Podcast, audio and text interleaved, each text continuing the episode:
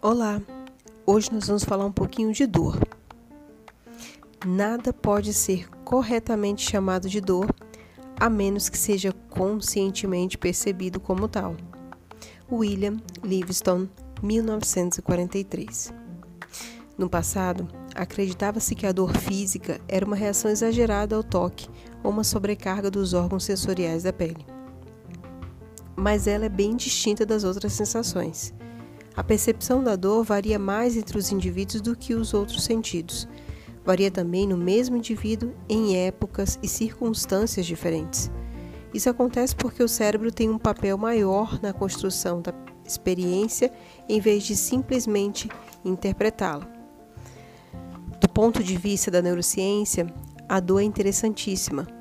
Em toda a história, buscaram-se maneiras de evitar ou aliviar a dor mas ela é uma reação vital. Quem não sente dor física pode sofrer lesões e doenças terríveis, que põem a vida em risco. Sem reconhecer o perigo que corre, a dor é um mecanismo útil de segurança. Os antigos gregos não atribuíam ao cérebro nenhum papel de produção de dor. Platão e Aristóteles a consideravam uma emoção, uma paixão da alma, e não uma sensação física. Aristóteles acreditava que a dor e o prazer se moviam pelo corpo, através do sangue, para chegar ao coração.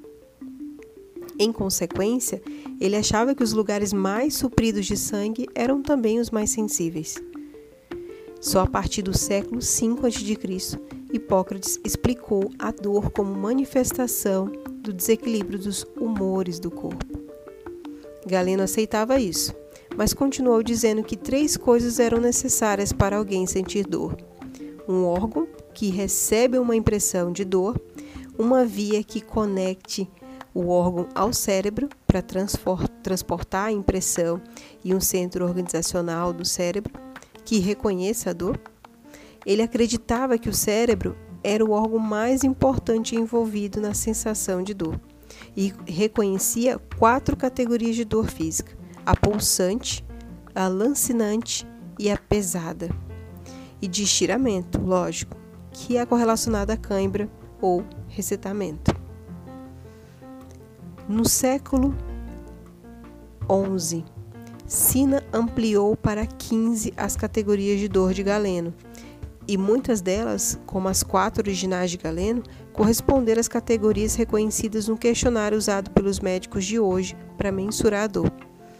Sina notou que a dor não exige a presença de uma lesão constante. Ela pode continuar depois que o estímulo original que o causou foi removido. Causas e mecânica da dor dos tempos antigos até pelo menos o século XVII, era mais provável ver a dor como infligida de forma divina como punição ou prova, do que como algo que pudesse ser entendido de forma racional. Assim, a dor das doenças não era explicada em termos de como e por que exatamente. Algo não foi bem no corpo e era comum considerá-la imposta aos indivíduos por uma deidade, divindade ou coisa parecida. Em algumas culturas, em consequência de uma maldição ou de um feitiço. A dor podia ser vista até como forma de penitência, que apressaria a passagem do pobre sofredor pelo purgatório, pois parte do sofrimento já fora suportada com antecedência. Sem dúvida, essa era uma crença útil a alimentar em quem médicos e sacerdotes não podiam ajudar nem consolar. Talvez no momento fosse ruim, mas se pudesse poupar alguns séculos de tormento, valeria a pena e assim o paciente não se queixaria tanto, nem ansiaria por um alívio nada realista. Desde a época do Epículo, 342 a 270 a.C., acreditava-se geralmente que a gravidade da dor tinha relação com a extensão da lesão. Essa noção sobreviveu quase intrata até a década de 60, mas ela ignora vários fatores dos quais um dos mais importantes é a importância da dimensão psicológica na experiência da dor.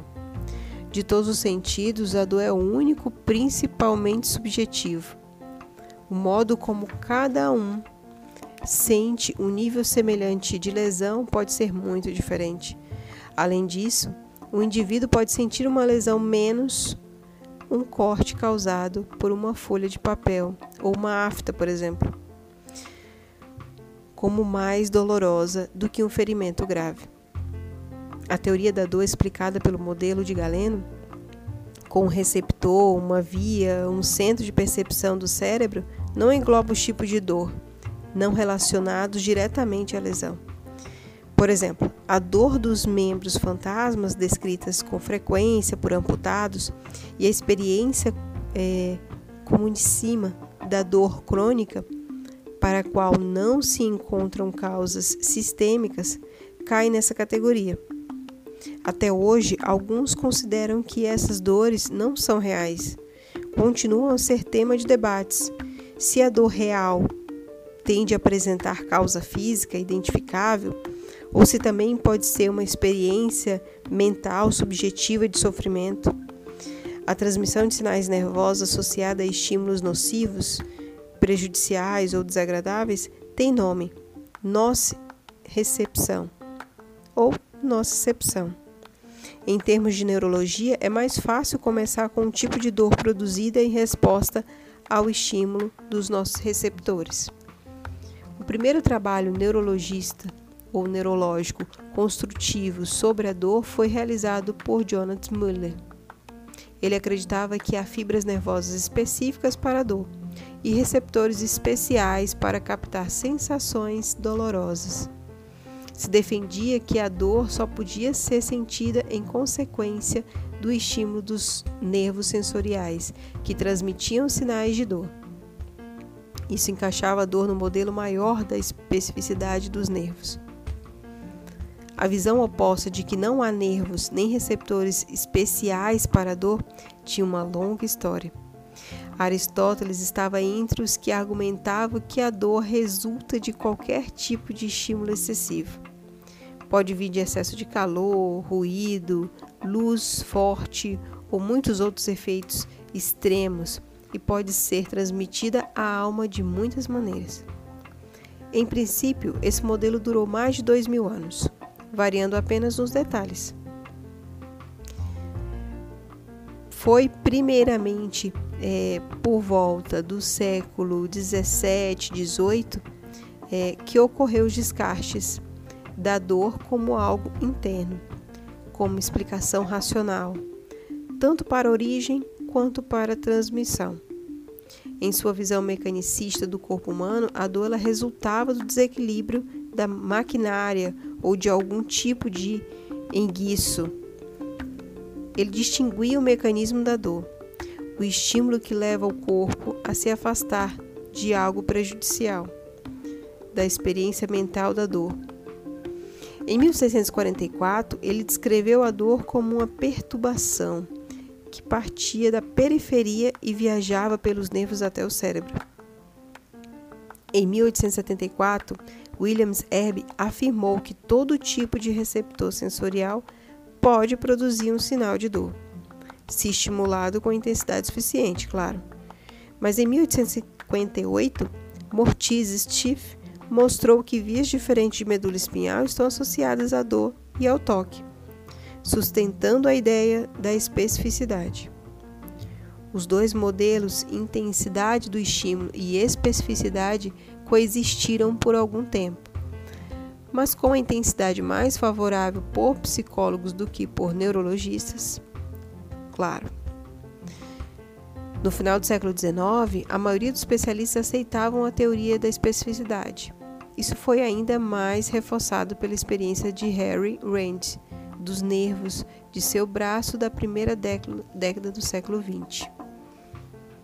Nem Blitz, nem Goldberg incluíram a dor em sua investigação dos receptores da pele na década de 80. Dez anos depois do seu trabalho, Max von Frey propôs que a dor era uma modalidade separada, associada às terminações nervosas livres. As ideias de von foram populares, provavelmente por serem bastante simples. um tipo de receptor para cada tipo de sensibilidade cutânea, mas errava nos detalhes. Nos anos posteriores, outros pesquisadores encontraram tipos adicionais de receptores. Também observaram que áreas com receptores nervosos livres podiam ser cortadas sem causar dor. Em resumo, a situação toda era muito mais complicada do que parecia. No final do século XIX e no início do século XX, os fisiologistas tentaram acompanhar os nervos que transmitiam sensações cutâneas, inclusive a dor, e identificar as áreas do cérebro responsáveis por transformar e transmiss a transmissão nervosa em experiência.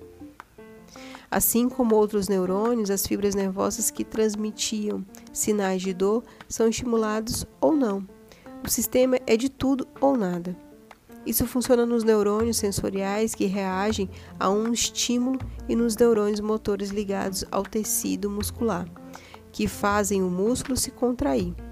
O princípio foi notado pela primeira vez em 1871 pelo fisiologista americano Henry que trabalhava com a contração dos músculos cardíacos. Como é uma reação binária, a força do sinal varia é, e, o, e o neurônio dispara. Inicia um outro potencial de ação, ou não. Mas se houver estímulo insuficiente para produzir uma reação imediatamente, ainda há algum efeito no equilíbrio dos íons dentro e fora do neurônio. E se o estímulo continuar, esse efeito pode se acumular até um ponto de virada e o neurônio disparar. A intensidade do que sentimos não está ligada à intensidade do que o neurônio individual possa sentir, mas ao número de neurônios estimulados. Se olharmos uma luz forte, muitos neurônios da retina disparam, mas se olharmos uma luz fraca, menos são afetados. Isso acontece porque menos fotos atingem a retina e menos neurônios chegarão ao limiar de estímulo em que disparam. O mesmo acontece com os gatilhos de dor. E por isso pode haver descompasso entre a gravidade da lesão e a sensação de dor. Se você enfiar profundamente uma agulha fina na perna, sentirá menos dor do que se fizer um corte profundo e superficial. Aliás, um corte comprido e superficial é, simplesmente porque menos nervos sensíveis à dor ficarão no caminho da agulha. O efeito do limiar ele não se limita ao disparo dos nervos individualmente. Ficaríamos sobrecarregados se toda vez que um único neurônio disparasse isso produzisse uma experiência de dor. Em vez disso, é preciso haver um número suficiente de neurônios disparando ao mesmo tempo para que se transmita ao cérebro a mensagem para registrar a sensação de dor. Isso foi descoberto, em princípio, pelo patologista alemão Bernard, em 1889. Ele aplicou nos pacientes estímulos pequenos, mas rapidíssimos, é, abaixo do limiar de percepção de toque, e descobriu que um curto período um estímulo imperceptível provocará dor insuportável. Ele estimulava os nervos várias centenas de vezes por segundo, num período de 6 a 20 segundos. E concluiu que a dor é aditiva. É, se ocorrer estímulo suficiente no decorrer do tempo, a reação de dor será provocada. Em 1943, o fisiologista americano William propôs uma teoria conjunta, baseada nos achados de Neyman e outros em que, ao atingir a medula espinhal, os sinais produzidos por um estímulo doloroso se acumulam num circuito de atividade nos interneurônios até o limiar é, ser atingido. Nesse momento, o sinal do cérebro é provocado e a dor é registrada. Ele sugeriu que a atividade dos interneurônios também se espalha para outros nervos espiais e pode provocar mais atividades como reação motora e do sistema simpático, além do medo de outras reações emocionais. O pesquisador, pesquisador holandês William Nobas notou em 1953 que os sinais transmitidos pelas grandes fibras nervosas podem efetivamente silenciar os transmitidos pelas fibras mais finas. a partir da mesma área. A intensidade da dor que sentimos na, depende do grau de estímulo das fibras mais finas e mais grossas, transmitindo sinais de dor e de toque, pressão no caso. Um resultado disso é a dor genuinamente reduzida quando se esfrega o local da lesão, pois a transmissão dos sinais de toque e pressão amortecem o efeito dos sinais da dor.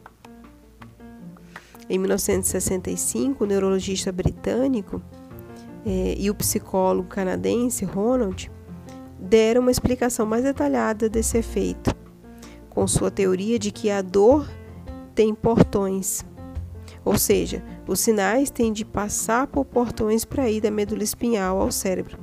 Nesse portão, os sinais dos nossos receptores são bloqueados ou têm permissão de passar. Isso determina se sentimos dor e ou quanta dor sentimos. O trabalho de Mesac se baseou nos achados de Lord e Adrian.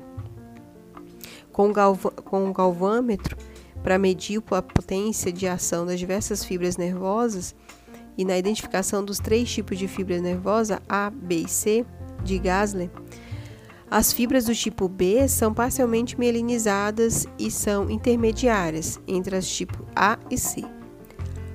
O sistema de portões funciona impedindo ou não a ação de interneurônios inibidores. Os interneurônios inibidores bloqueiam a passagem do sinal pela medula espinhal até o cérebro, impedindo a liberação de um transmissor usado para transmitir os sinais de neurônio da dor. Assim, quando eles funcionam, o sinal não passa. Quando sua ação é impedida, eles não conseguem mais interromper o sinal, que então passa.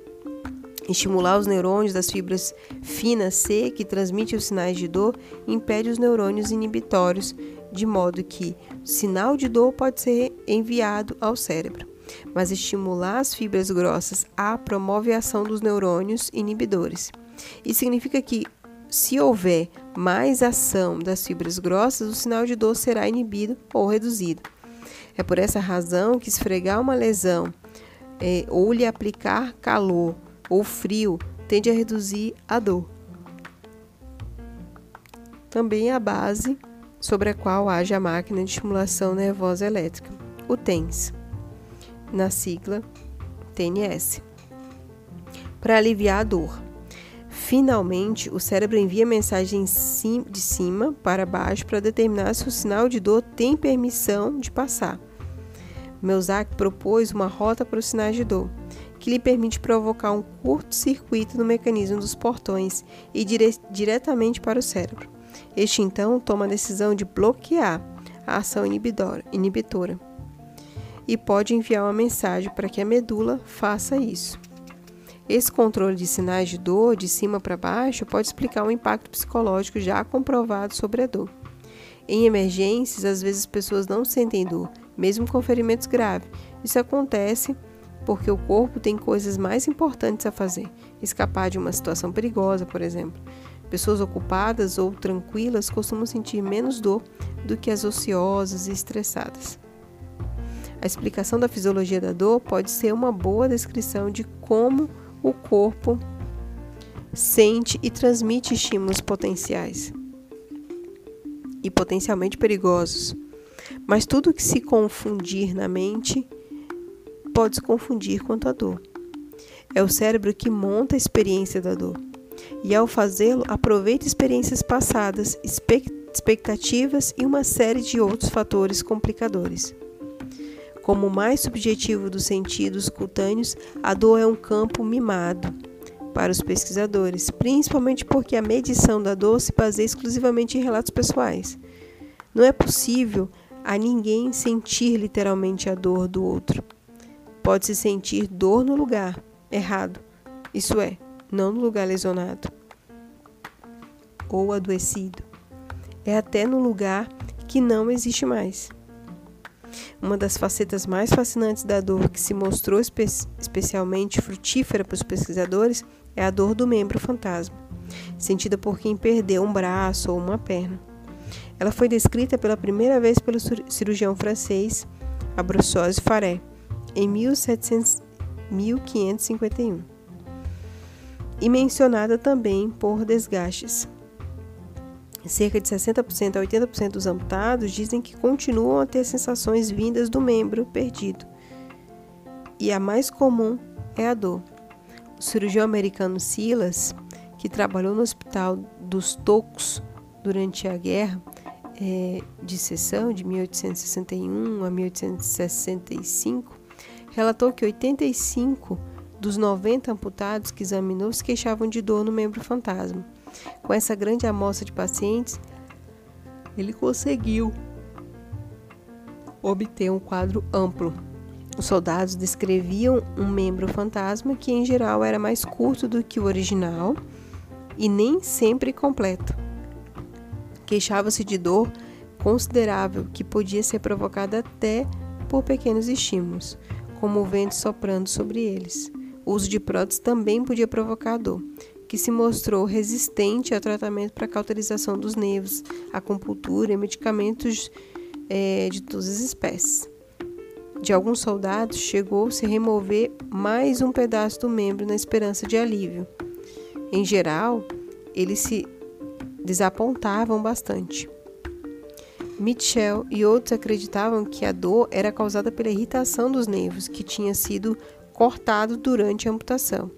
Isso indicava que o estímulo desses nervos cortados envia mensagens ao cérebro, interpretadas como vindas das terminações nervosas originais, mesmo que agora não existissem. Os tratamentos eram violentos e raramente bem-sucedidos. Uma alternativa a encurtar o toco era cortar os nervos sensoriais entre o toco e a medula espinhal, ou até remover a parte do tálamo, que era o destino final dos sinais. Finalmente, Meusac comprovou na década de 80 que a teoria dos nervos irritava estava errada. É, ele começou abordando o modelo da dor do senso comum, que estava por trás de todas as pesquisas anteriores, desde a época de Descartes a ideia de que a dor é sentida na parte ferida e que o sinal da dor é transmitido ao cérebro, onde se transforma na experiência de dor. Tudo isso parece inteiramente lógico até ser confrontado com a dor do membro fantasma e outros tipos de dor crônica que não têm correlação direta com lesões físicas. Melzack também ressaltou a experiência de pessoas paralisadas pelo corte de nervos na coluna que mesmo assim continuava a sentir os membros fantasmas não podiam sem, estar sentindo é, irritação de terminações nervosas no membro fantasma, que fisicamente ainda não estava presente, mas sem conexão neurológica com o cérebro. E aí, gostou?